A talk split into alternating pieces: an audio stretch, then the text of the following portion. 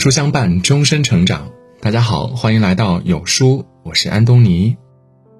今天我们要分享的是黑龙江特大车祸，十五人遇难，死者身份让人泪崩。有鞋穿的人不会光着脚。最近发生了一件非常惨痛的事情，让人好难过。四号凌晨四点，在黑龙江省七台河市的二二九国道上发生了一起重大的交通事故。一辆满载着乘客的无牌拖拉机被一辆大货车追尾，造成十五人死亡，一人受伤。车祸现场相当惨烈，拖拉机的车头已经被撞得和车身完全分离，车头还在马路上，而车身却飞到了好几米远的深沟处。可想而知，坐在拖拉机后面的乘客们当时所遭受的是多么巨大的冲击力。有的家属第一时间赶到现场，他们说，道路四周全部都是被撞得飞下来的人。很多人不解，凌晨四点，拖拉机拉着这么多人要去哪儿啊？很快，遇难者的身份便曝光了。原来，他们大部分都是周边村子里的村民，都是准备要一起去离家二十公里外的地方采摘万寿菊的。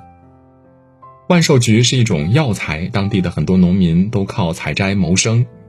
只不过采摘必须赶早，一般在凌晨四点左右就要下地干活。没有什么交通工具的他们，只能靠拖拉机统一带去。凌晨两点左右，拖拉机就出发在各个村子之间接人了，下午五点左右才能回来。村民们一天的劳作时间长达十几个小时，也不过只能赚上一两百元。为了生活，他们不得不起早贪黑，却在一夜之间天人永隔，家庭离散。谁曾想过，清晨的一句再见，竟会成为此生的永别？这本是一件让人万般痛心的意外。那些在生活的磨盘上一个个随风而逝的生命。除了难过，我已经不知如何表达。然而，在新闻的评论区，我又看到了一些让人无奈的声音：为什么要坐拖拉机去？不能开车吗？为什么要坐这么多人？出了事儿你不是活该吗？为什么要这么早啊？等天亮了，能看见路了再去不行吗？种种疑问的背后，我只是觉得心寒。未经他人苦，所有你自以为合情合理的猜测，不过都是站着说话不腰疼。谁都知道要舒适要安全，但是不是每个人都有所选择呀？那些遇难的村民都在五十到六十岁左右，最苦的年纪。上有父母缠绵病榻，下有子女尚未安稳。为了维持生活，撑起这个家，他们只能做这样劳苦的工作，没有假期。不分昼夜，在本该退休安养的年纪，他们只能四处奔波，打点零工赚一口饭吃。在这些人当中，还有很大一部分都是妇女。有网友一语道破那些质疑：为什么不白天去？因为很多人的丈夫都在外打工，他们白天必须照顾老人孩子。是啊，人人都想住高楼，但总是有人一身锈。可悲的是，住高楼的人却总要自以为是的去评价别人的人生。他们的生活都是浸湿在泥土中的。这世界有鞋穿的人不会光脚跑。要都能选择安稳，谁愿意颠沛流离、卑微如泥呢？了不起的盖茨比中说：“每逢你想要批评别人的时候，你就要记得。”这个世界上并不是人人拥有你的优越条件。人性的弱点之一就是喜欢以己度人。你习惯了灯红酒绿，看惯了热闹繁华，便以为大家都是如此。谋生艰难不过是电视上偶尔播报出来的新闻，但这不过是因为你没穷过，你不知道而已。你以为不存在的苦难，常常是别人的。一整个人生。微博上有网友曾分享过自己的一段经历。有一次，他在外面的篮球场打球，一个老奶奶始终站在远远的地方，朝他的方向张望。他打了一个小时，老奶奶就站了一个小时。直到他准备回家时，开始收拾东西了，老奶奶才走过来问：“孩子，这些矿泉水瓶你不要了吧？能给我吗？”他一下子就觉得很难受。一个矿泉水瓶不过几分钱，平时微信群里几毛钱的红包我们都懒得去抢，却有人愿意为了这几分钱而付出数小时的等待。小说《十宗罪》中说，有时我们的眼睛可以看见宇宙，却看不见社会底层最悲惨的世界。在我们不曾了解的地方，总有些未曾看到的辛酸。知乎上有人问：“你从什么时候开始觉得生活很难呢？”有一个答案一直让我念念不忘。他说：“放学回家，看到妈妈在牛圈里用擀面杖打牛，因为牛挣脱了缰绳，跑到粮仓里糟蹋了很多粮食和瓜果。